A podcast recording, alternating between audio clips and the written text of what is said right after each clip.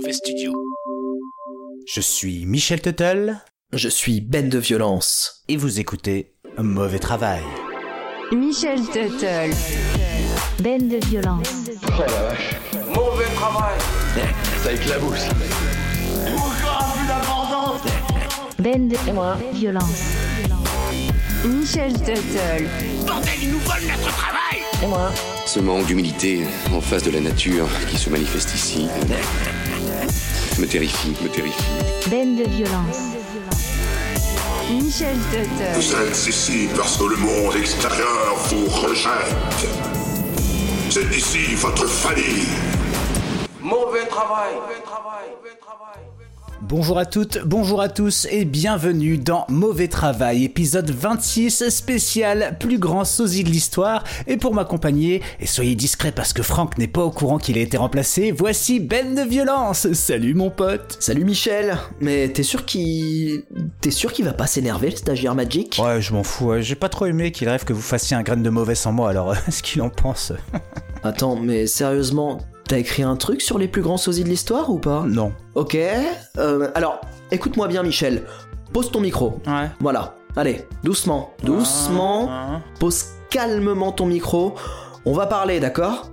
Allez, fais pas le con et rends l'antenne. Putain, J'en ai rien à foutre, de toute façon il va se passer quoi derrière? Bah, je vais faire un tour de magie à la Joséphine Ange Gardien et la vraie émission va partir comme si de rien n'était, ok? Ok, ok, ok, Ben, euh, tu, tu m'as convaincu. C'est pas trop tôt. J'en peux plus de ces deux-là. Allez, bonne émission les petits mauvais. Transition magique Bonjour à toutes, bonjour à tous et bienvenue dans ce 26e épisode de Mauvais Travail. Comme d'habitude, à ma gauche, le voici, le voilà, Franck Magic. Eh non, je suis à ta droite. Ah bah oui, bah comment il va celui-ci? Eh ben ça va super sa mère, j'ai ma petite bière, j'envoie le sommaire. Envoyons le sommaire. Dans cet épisode, on vous raconte une nouvelle histoire incroyable, celle d'un homme, états-unien d'Amérique, qui a traversé la Seconde Guerre mondiale par de rocambolesques aventures. Et donc, vous vous doutez bien que mon dernier rêve se déroulera durant cette période. Je vous le raconterai en entracte.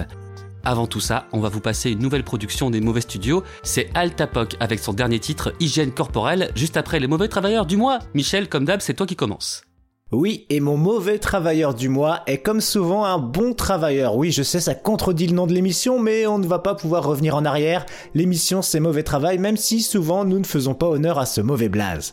Donc, cet individu, pourvu de coussinets et d'une truffe, puisqu'il s'agissait d'un chat, a vécu des expériences plutôt faux folles. Sam, l'insubmersible, Unsinkable Sam dans la VO, aussi connu sous le nom d'Oscar, je l'appellerai donc Oscar, était un chat de navire. Les chats de navire sont des chats qui sont chargés de chasser des rats sur les bâtiments. L'utilisation de cette arme mignonne sur les bateaux date de l'Antiquité et est encore effective dans de nombreux navires de commerce ou militaires actuellement.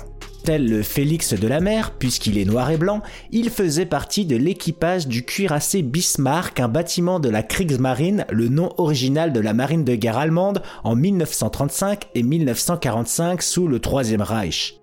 Lors de sa seule mission, le Rafio Bismarck est touché coulé le 27 mai 1941 après une bataille navale. Seulement 114 marins survivent sur les 2200. Les heures passent et qui est-ce qu'on retrouve les patounes secs en train de se faire les griffes sur une planche de bois naviguant au calme? Je vous le donne Émile, Oscar le chat. Celui-ci est sauvé par les marins du HMS Cossack et sera le seul survivant secouru par ce bâtiment britannique. Oscar, pas loyal pour une croquette, rejoint donc ses nouveaux collègues et prête patte forte à la marine britannique pendant les mois suivants. Le HMS Cossack a pour mission d'escorter d'autres bateaux en Méditerranée et dans l'Atlantique Nord.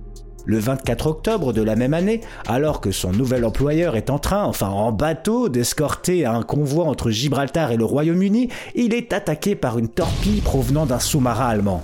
Une bonne partie du navire sera arrachée, tuant 159 membres d'équipage, mais encore une fois, notre chat noir, qui est quand même à moitié blanc, survit. Le reste de l'équipage, Oscar en tête, sera transféré sur le destroyer HMS Legion, un autre rafio british. Celui-ci déposera notre chat insubmersible à Gibraltar. Oscar, pas du genre à se tourner les pouces qu'il n'a pas car c'est pas faute de vous l'avoir répété dans Mauvais Travail, les chats n'ont pas de pouces opposables, eh bien notre chat reprend le turbin et ce sur le HMS Ark Royal qui était d'ailleurs le bateau qui avait détruit le Bismarck, le rafieux de son premier taf de chat de navire.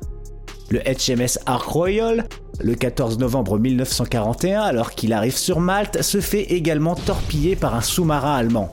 Les Britanniques essaient de le remorquer vainement, mais le bateau coule assez lentement pour sauver tout le monde sauf un marin. Et Oscar, il est où? Bah, comme la première fois, on le retrouve tranquille sur une planche flottante à ronronner au milieu de la Méditerranée.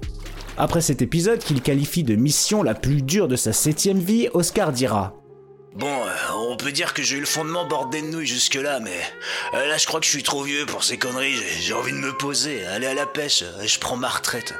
Cette dernière bataille aura donc raison de la carrière incroyable d'Oscar qui sera transféré au Royaume-Uni. Il passera le reste de sa vie dans la maison des marins de Belfast et mourra 14 ans plus tard en 1955. Cette histoire est assez folle, mais certains sceptiques pensent que cette aventure féline est un peu trop belle parce qu'il y aurait deux photos de chats identifiés comme étant Oscar le survivant. Alors Francky, et toi qui dis que mes travailleurs du mois sont jamais dans le thème, là j'ai un survivant euh, de la Deuxième Guerre mondiale et je crois que c'est pile dans le thème du mauvais dossier, non? Tout à fait, Michel. Et les miens sont dans le thème aussi, puisque je vais parler en premier lieu de survivre à son suicide.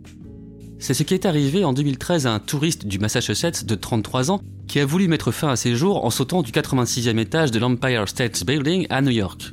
Problème. L'étage en dessous, le 85e, est plus large. Résultat, il a chuté d'un étage.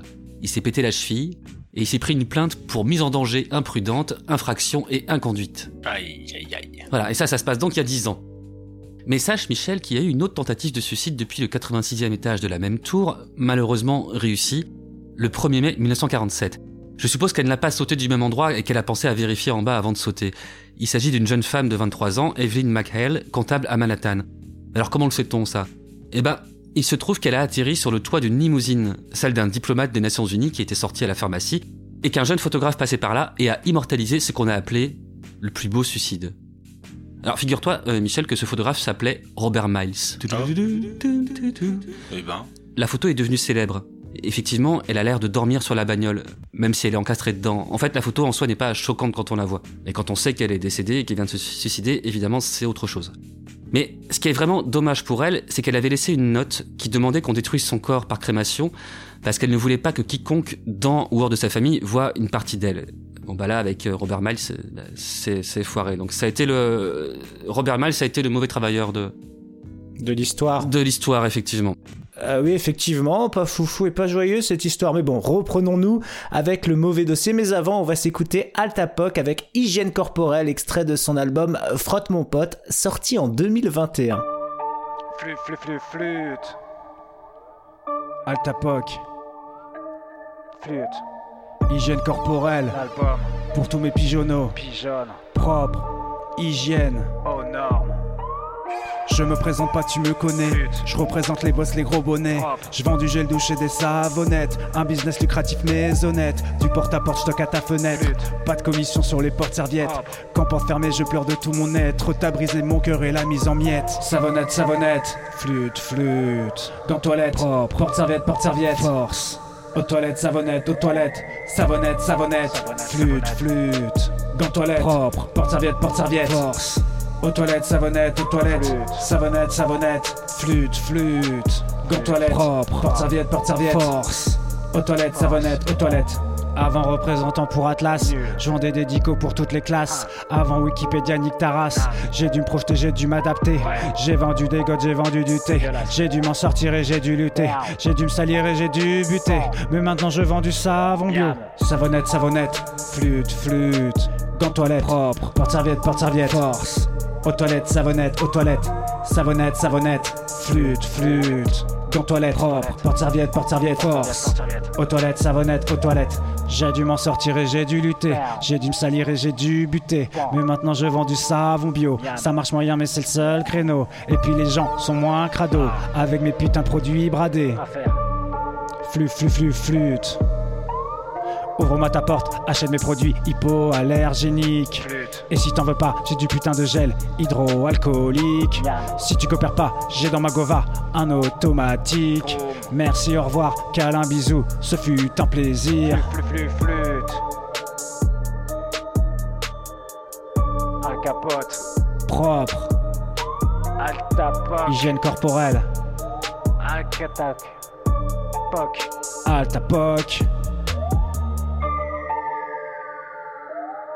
Flûte. Altapoc à l'instant avec hygiène corporelle et tout de suite, sans plus attendre, nous entamons le mauvais dossier. Jingle.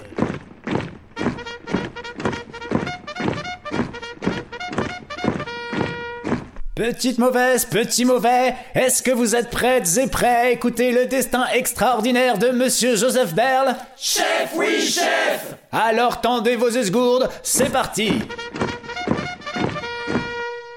La dernière fois, nous parlions d'un artiste génial, Moondog, né en 1916 à Marisville.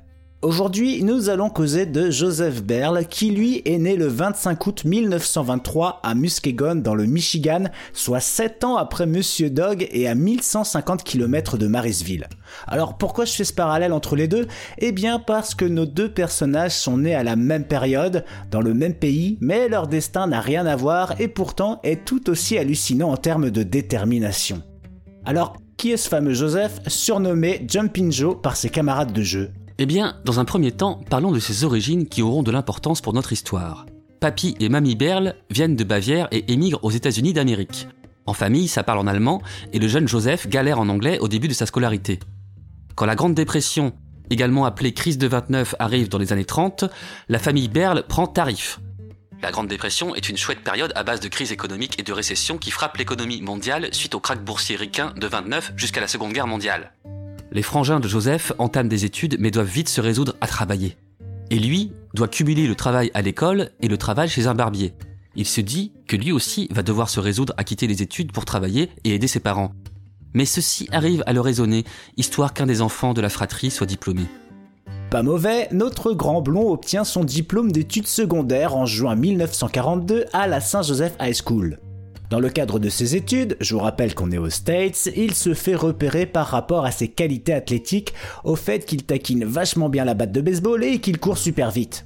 Il devient ainsi joueur de baseball et évolue en Ligue majeure jusqu'en 1956. Il entraînera les Fighting Irish par la suite et prendra une retraite bien méritée dans sa ville d'origine. Voilà, c'était le fabuleux destin de Joseph Berle. Quant à nous, on se retrouve le mois Euh, prochain pour... Attends, Michel, Ouais. c'est tout? Mais non, c'est une blague, tu sais, j'adore faire des Oh. blagues genre... Salut, c'est fini à la semaine prochaine, on se retrouve. euh, Enfin, tu vois, j'adore faire ça. Ah ouais, d'accord. Donc tu viens vraiment de faire cette jet van de, de youtubeur là avec une fausse fin d'émission, genre. Enfin, même les youtubeurs ils sont passés à autre chose, genre, je sais pas, à draguer. de- Enfin, ouais, bah, bon, ils auraient peut-être mieux fait de trouver autre chose finalement. Bon, allez, bravo, j'ai honte. Euh, J'ai vraiment me barrer là. Mais non, reste, tu vas voir, parce que ça aurait peut-être été mieux pour lui. Pour rappel, on est en pleine Seconde Guerre mondiale, 39-45, et là, notre Jojo, au lieu d'aller faire joujou au baseball, eh bien, il va préférer l'appel du Stars and Stripes, qui est le surnom du drapeau américain. Ouais, ça veut littéralement dire étoile et bande, ils ont pas été chercher loin. Mais pour la faire courte, il décide de s'engager dans l'armée, et plus précisément dans les troupes aéroportées, après avoir vu une affiche promo un peu l'équivalent de nos Hey jeune drogué, tu ne sais pas quoi faire de ta fucking life? Eh bien viens agrandir nos rangs. Ici on joue à Call of Duty, mais en vrai. Alors si tu veux casser des bouches sans être inquiété, sache que l'armée recrute. Ceci était un message du gouvernement.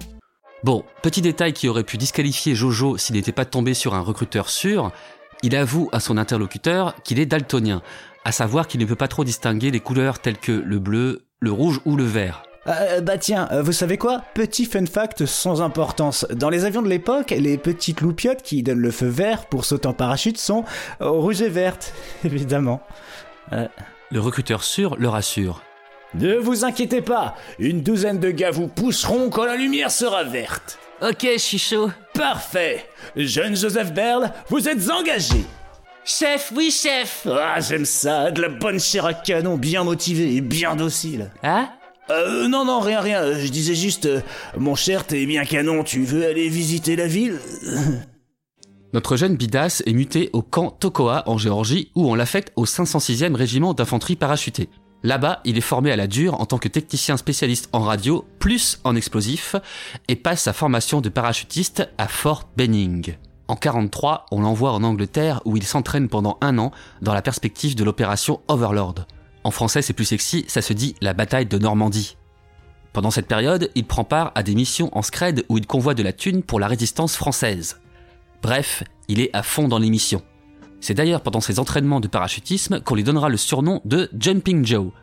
Joe le sauteur. Parce que Joe, il saute vachement bien. C'est vrai ça Elle saute plutôt bien Regardez C'est vrai ça, Joe. Tu sautes super bien. Tiens, une image. Merci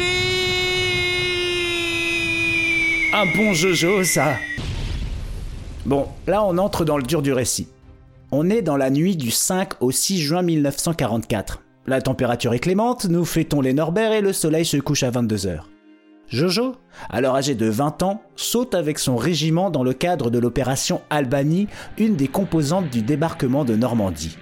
C'est son troisième saut seulement et le voyage ne sera pas de tout repos. Jumping Joe est chargé avec un sac de 60 kg et muni d'un mini cricket, un petit dispositif en laiton qui fait clic-clac, histoire que ses camarades se retrouvent dans la nuit. Un truc assez utile dans le contexte d'une opération nocturne. Les avions prennent des tirs de canon anti-aériens et doivent changer de trajectoire. Joseph et ses copains se retrouvent donc éparpillés un peu partout autour de la zone d'atterrissage initialement prévue. Visuellement, ça donnerait à peu près une pizza médium faite par un pizzaiolo malvoyant qui aurait balancé les olives un peu partout, sauf sur la pizza. Vous avez l'image? On peut continuer. Berle atterrit donc sur le toit d'une église et se retrouve par la suite seul comme un con avec son mini cricket qu'il peut balancer à présent et doit se taper une grosse rando dans le bocage normand histoire de retrouver ses collègues pendant que ceux-ci se font canarder par l'ennemi. Au passage, parce que ce n'est pas le genre à faire dans la dentelle, il sabote une station électrique appartenant aux Allemands à base d'explosifs.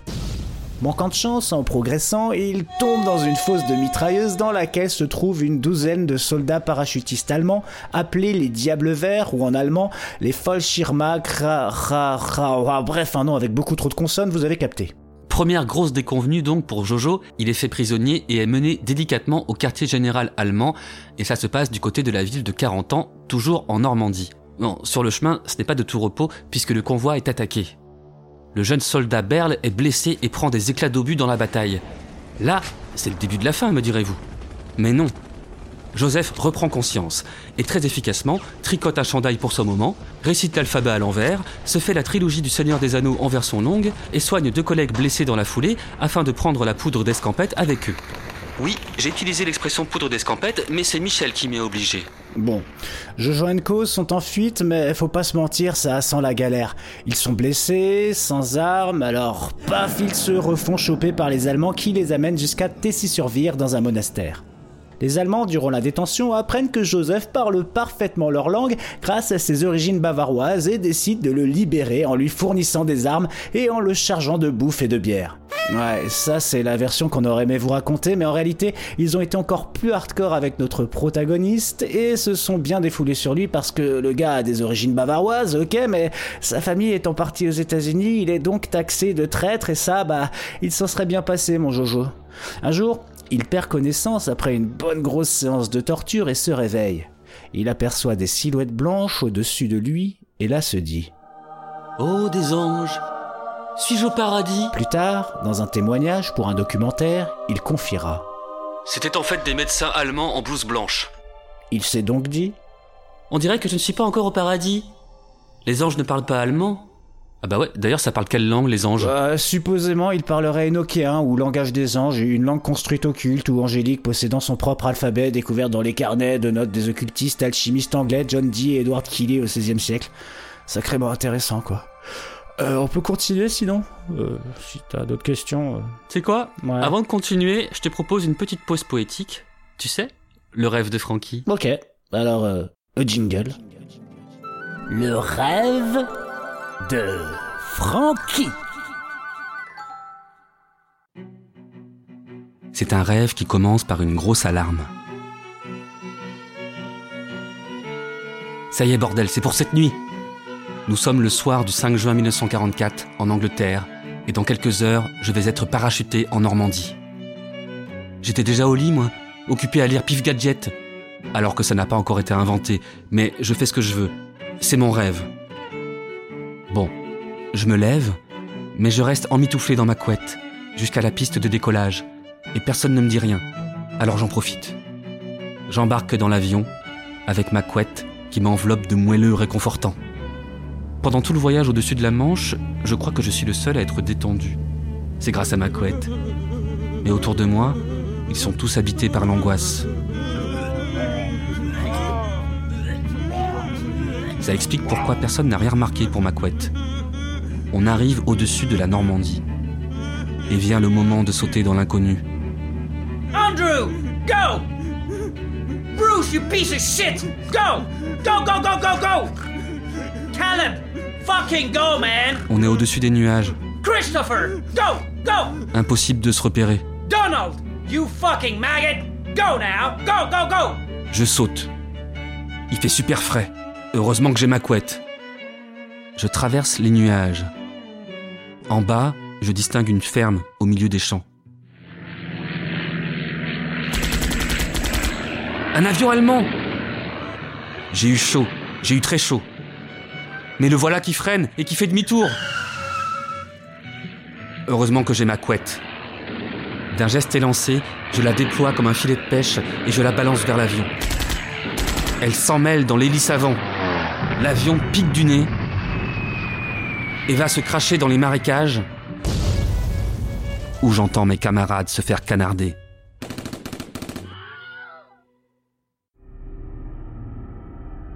Je me rapproche de la terre ferme. Premier constat qui me rassure de suite, je suis au-dessus d'un champ, atterrissage en douceur assuré. Second constat, je vais atterrir au milieu des vaches. Et surtout, les vaches ne sont pas seules. Il y a un fermier allongé sur un transat, éclairé à la lanterne but à gaz, avec à côté de lui une table en bois couverte de cadavres de bouteilles de cidre. Ça me rappelle ma toute première cuite. Enfin, à moi, Francky, pas à mon personnage. Lui, je crois qu'il a jamais bu une goutte d'alcool de sa vie. Il a l'air trop pur. Je me pose donc à quelques mètres du fermier, et évidemment, difficile de faire discret.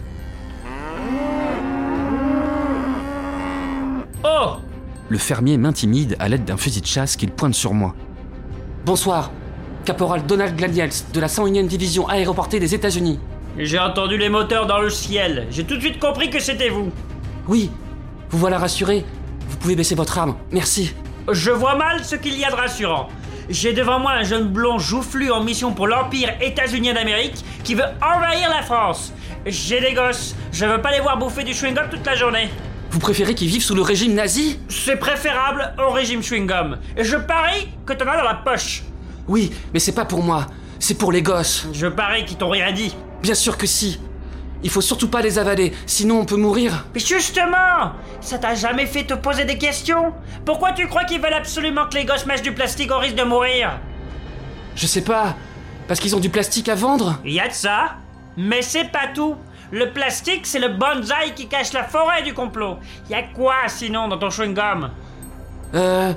Du sucre Oui Et ça, c'est le cheval de Troie qui séduit les papilles des enfants pour leur faire avaler toute une armée de perturbateurs endoctrinants. C'est quoi ça?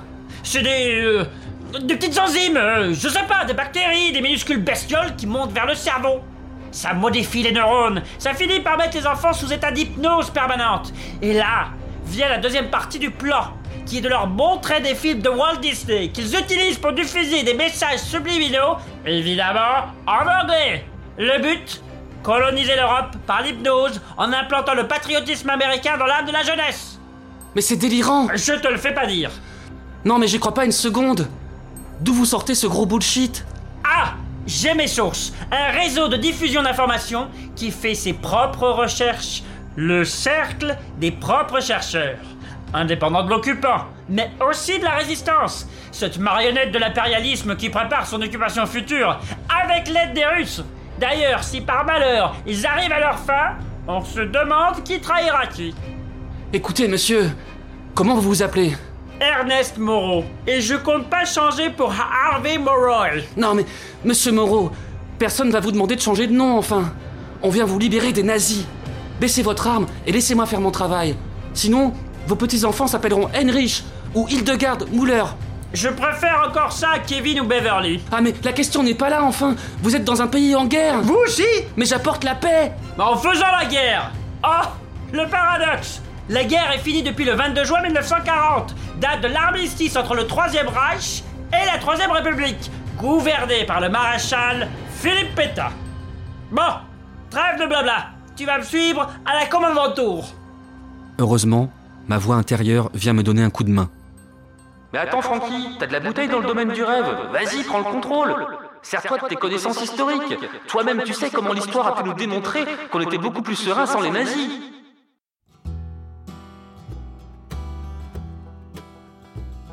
Écoutez, monsieur Moreau, je vais vous chanter une chanson qui dit tout ce qu'il y a à dire. C'est un chanteur populaire français qui l'écrira dans le futur pour exprimer la gratitude de votre pays envers les USA. Il s'appelle Michel Sardou. Allez, chante-moi ta chanson. Si les ricains n'étaient pas là, vous seriez tous en Germanie, à parler de je ne sais quoi, à saluer je ne sais qui. Hmm. Ouais. Joli refrain. C'est censé me convaincre de quoi? Attendez, je continue. Bien sûr, les années ont passé, les fusils ont changé de main. Est-ce une raison pour oublier qu'un jour on en a eu besoin? Hmm. Ouais, pas mal. Mais c'est censé m'émouvoir Attendez, attendez, je continue. Un gars venu de Géorgie qui se foutait pas mal de toi est venu mourir en Normandie un matin où tu n'y étais pas. Ah, c'est vrai que c'est adorable d'avoir fait le déplacement. Tu vois Ernest, je suis venu mourir pour toi et contrairement à la chanson, toi tu es là. Tu pourras témoigner. Tu pourras nous rendre hommage, comme Michel Sardou, qui l'a brillamment fait dans une œuvre 100% française. Bon, je me garde bien de lui préciser que la musique de cette chanson est jouée sur un arrangement country. Allez, je le sens bien ton Michel Sardou. Écoute Ernest, si tu baisses ton arme, je te parle de Jean-Marie Bigard. Tu vas adorer. Ok, je baisse mon arme. Mais avant de me parler de ton Jean-Marie Bigard, tu vas m'apprendre ta chanson. Ok, vous êtes prêts? Allez, Allez, on continue. Répétez après moi.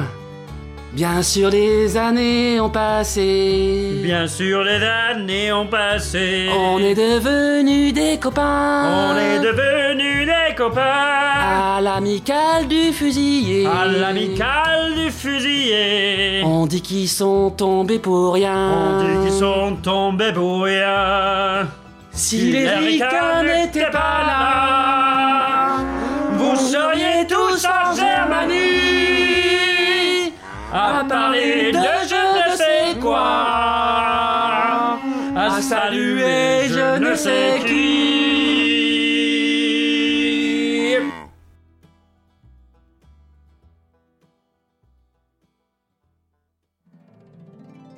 Le rêve de Frankie.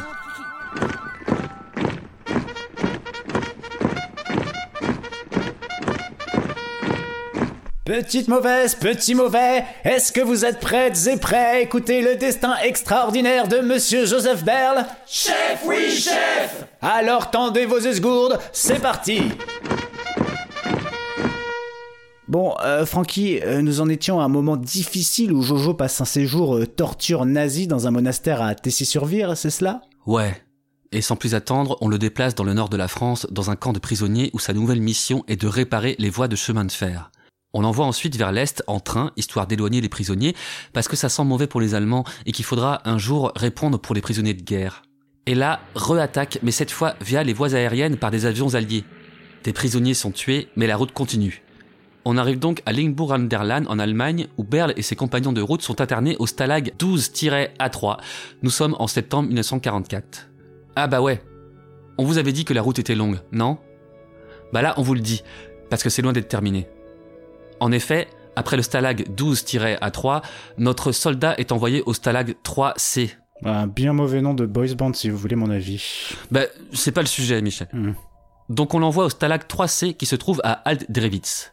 Histoire de rendre les choses un peu plus compliquées, Joseph est blessé au bras droit par un tir de garde allemand parce que le bougre tentait de voler des pommes de terre. Ouais, totalement proportionné comme punition pour, pour des patates. Enfin, on vous l'avait dit, hein, c'est de pire en pire. Ah, on ne vous l'avait pas dit? Eh ben là on le dit. Bon, on se fait tirer dessus parce qu'on essaie de voler des patates, on se fait frapper comme des sacs, c'est que du fun. Euh, du coup, certains prisonniers commencent à penser évasion. Et je ne parle pas du monospace de chez Citroën, ça n'aurait aucun sens. En tous les cas, le mot évasion, Joseph l'entend fort et clair. Il l'entend d'ailleurs tellement bien qu'il intègre le groupe d'évasion. Avec ses nouveaux potes, il essaie plusieurs fois de fausser compagnie à leur geôlier, mais sans succès. Il y a une explication à cela. En fait, dans le groupe de prisonniers, il y a un agent infiltré qui balançait tout aux gardes. Nous sommes maintenant en octobre 1944. La taupe est identifiée et éliminée de l'équation. La bande d'aspirants fuyards soudoie un garde avec des bons becs. En vrai, c'était des cigarettes. D'ailleurs, un certain John Berle, euh, dont je ne donnerai pas tout de suite le lien familial avec Joseph, dira plus tard. Joseph jouait très bien au dé et ne fumait pas de bon. Quand il jouait au dé dans le camp, comme il n'y avait pas d'argent, on jouait avec des bons becs. Et il a gagné environ 40 paquets de bons becs. C'était un millionnaire en bons becs. Il en a profité pour corrompre un garde allemand. Donc, deal de bon bec, aide du garde, et hop, tout le monde passe à travers le grillage du camp. Liberté Mais chut, hein Chut, chut. Mais t'es con quoi, tu veux te faire rechoper? Ouais, vu la tournure de l'histoire, euh, je sais pas si c'est pas un peu la tendance de se faire choper à chaque fois, alors euh, bon, autant célébrer le truc, quoi, je veux dire. Mais T'es vraiment pas le cure-dent le plus pointu de la boîte, toi. C'est toi le cure-dent. Mon dieu, avant c'était toi, Brandon. Ils se mettent donc à courir, certains en boitant, et arrivent jusqu'à une gare de triage. Ils sautent dans un wagon de marchandises avec la ferme idée d'aller vers l'Est afin de prendre contact avec la résistance polonaise. Mais voilà, après un peu de trajet, le train s'arrête et là, mauvaise surprise, il les a amenés à Berlin. Ouais, c'était vraiment pas ça le plan. Une fois à la capitale allemande, ils parviennent à discuter avec un travailleur allemand pour qu'il les aide, ce qu'il fait en les mettant en contact avec des résistants locaux. Une fois rencontrés, ceux-ci les cachent dans le sous-sol d'une maison. Malheureusement, le réveil est un peu douloureux puisque la maison est visitée par la Gestapo. Oh non. Et oui, c'est ainsi qu'ils sont amenés au siège de la pas joyeuse troupe à Berlin. C'est donc reparti pour du savatage de tronches dans les règles et des tortures en tout genre. Un peu plus tard, des membres de la Wehrmacht viennent les chercher pour les envoyer au Stalag 3C. Ils les enferment donc pendant une semaine. Une fois sortis de l'isolement au sein du Stalag, Berl se procure une radio histoire de s'enquérir de la situation sur le terre-terre et de l'évolution des combats. L'armée rouge progresse fortement sur le front de l'Est. Varsovie, Cracovie et Lodz sont libérés. Bonne nouvelle pour nos Américains qui, sous l'égide de Berle, décident que quand ils se seront une fois de plus évadés, ils prendront contact avec l'armée rouge. On est au début du mois de janvier 1945 et le plan va se dérouler sans accroc. Écoutez donc. Pendant que des prisonniers simulent une grosse baston façon Pif et Hercule, Berle et deux de ses compagnons se dirigent vers l'infirmerie du camp, transportant l'un des trois sur une civière. Une fois à l'infirmerie, nos trois gaillards se faufilent dans des barils destinés à partir via un train de marchandises et là, c'est gagné. Je vais tempérer ton enthousiasme parce que le train, une fois à l'extérieur du camp, il va, bah, il il va se renverser. Ah, Ouais. Et les deux collègues de Berle sont abattus par les gardes, mais lui, il se barre et saute dans un ruisseau glacé. Il prend finalement la direction de l'Est et marche trois jours. Il trouve une grange et s'y cache. C'est alors qu'il entend des voix parlant russe à l'extérieur. Il sort, lève les mains en l'air et crie les deux mots russes qu'il a appris sur Duolingo. Amerikanski Tovarich. Ce qui veut dire Vous auriez un sandwich triangle crudité poulet euh, avec mayo Vraiment? Ah euh, zut, euh, mes notions de russe sont lointaines. Alors attendez, je reprends mon dictionnaire. Euh, alors, hein, ça, veut dire camarade américain. Voilà, c'est plus cohérent. Alors, les soldats russes le mènent vers leur commandant, Alessandra Samusenko, qui, après l'avoir bien cuisiné façon cornichon à la russe, lui donne la chance de combattre à ses côtés parce que dans son armée, justement, ça manque cruellement d'hommes. Il le sape comme jamais et l'équipe en armes. Et c'est parti pour de nouvelles aventures, mais cette fois aux couleurs de l'armée rouge. Il peut faire joujou avec les explosifs, sa spécialité, et avec ses nouveaux potes, il libère le Stalag 3C. On est le 31 janvier 1945. Petite anecdote, lors de la bataille, il prélève son dossier de prisonnier qu'il gardera pour toujours comme souvenir. L'armée poursuit son offensive vers Berlin, et ouais, le gars il en aura fait des allers-retours, et donc Jojo confiera plus tard avoir participé aux combats les plus hardcore de sa carrière.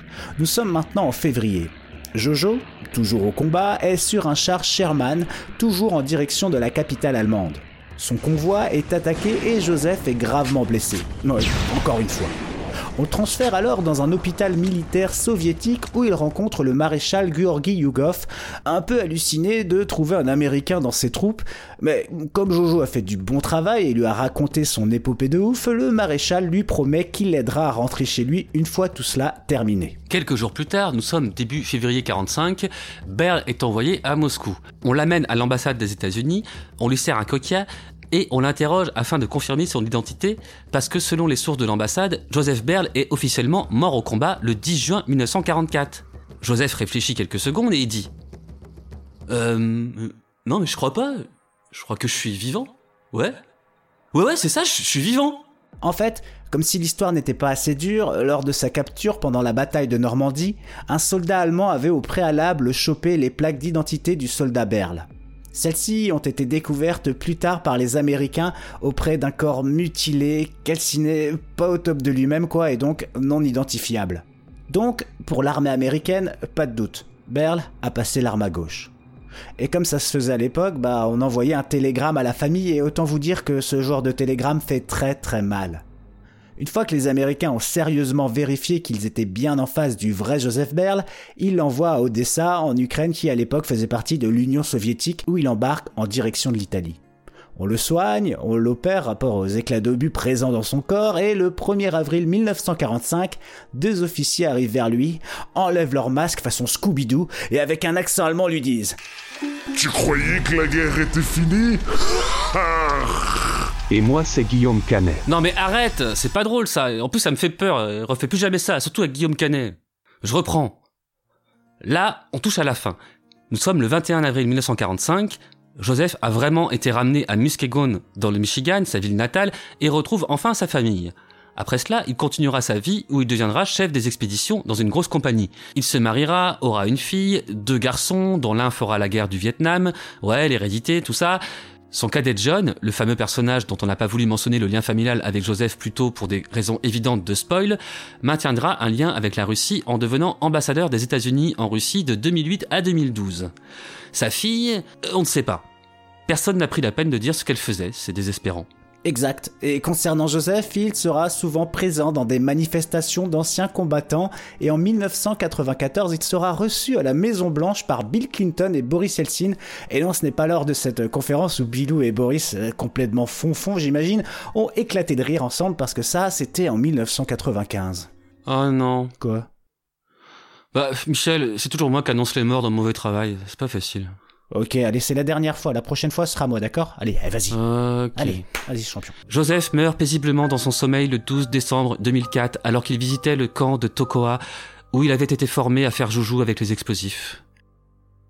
Et pour conclure, parce que l'histoire est intense et qu'on se rend pas trop compte de tout ce qu'il a vécu, voici un résumé condensé à base de dates. Nuit du 5 au 6 juin 1944, Berl est parachuté en Normandie. Il est fait prisonnier par les Allemands. Juin-juillet 44, il est transféré dans le nord de la France puis à Paris. Septembre 44, arrivé dans un camp de prisonniers à Limburg, en Allemagne.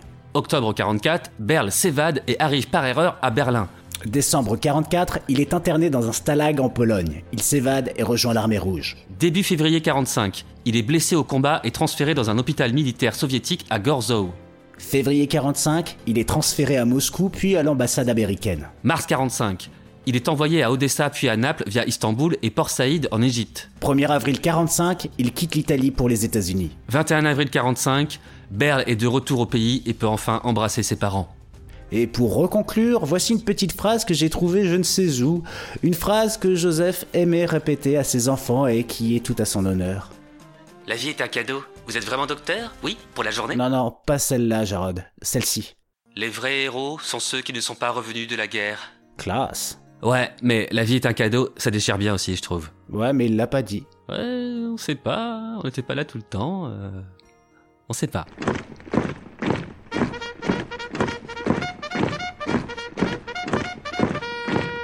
C'était un classique mauvais travail. On espère que vous avez aimé ça. On refait un petit big up d'ailleurs à Jaime Joaquin pour sa participation à l'émission précédente et on ne peut que vous conseiller d'aller écouter son dernier single euh, servi par un clip réalisé par lui-même. Le morceau c'est Akina Area et c'est interprété par Oranian.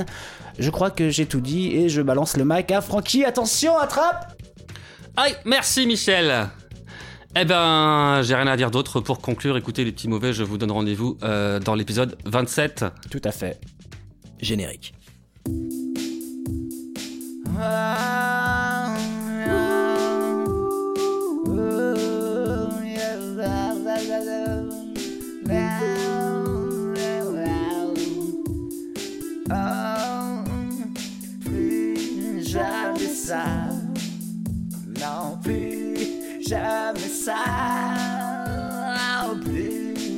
jamais ça, plus jamais ça, plus jamais